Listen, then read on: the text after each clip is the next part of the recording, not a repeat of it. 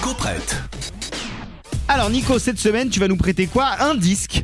Un Oui. album qui n'est ni italien, ni des années 90. Et qui pourtant, oui je sais la vie n'a aucun sens, qui pourtant nous vient d'un groupe répondant au doux nom de Italia 90. Ah bah oui, oui, c'est pas italien ça. Non, c'est très Nico Pratt en revanche. Ça, Italia 90, donc c'est l'un de tes premiers coups de cœur de 2023, Nico. Et vous n'êtes pas sans le savoir, le foot, j'y connais rien, que dalle. On me dit dans l'oreillette que la Coupe du Monde italienne de 1990 c'était bien, mais moi je dis que Italia 90 c'est mieux. C'est le nom donc d'un groupe anglais qui vient de sortir un album qui s'appelle Living Human Treasures.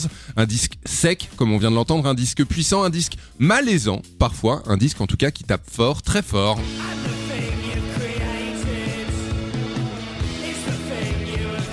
Ça me fait un peu penser à ce duo euh, Sleaford Mods.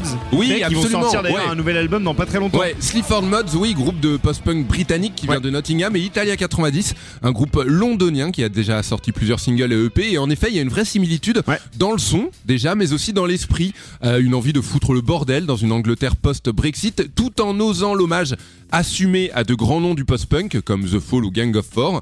Italia 90 en fait c'est un groupe mais c'est plus qu'un groupe, c'est un défouloir, c'est un petit peu la bande son des, des soirées d'ivresse et de colère et c'est aussi un grand disque qui est sorti et qui est dispo sur le label Brace Yourself Records. Voilà, j'espère que vous avez tout bien noté. Merci beaucoup, Nico. Merci à vous. Nico prête? Ouais, il s'appelle Reviens.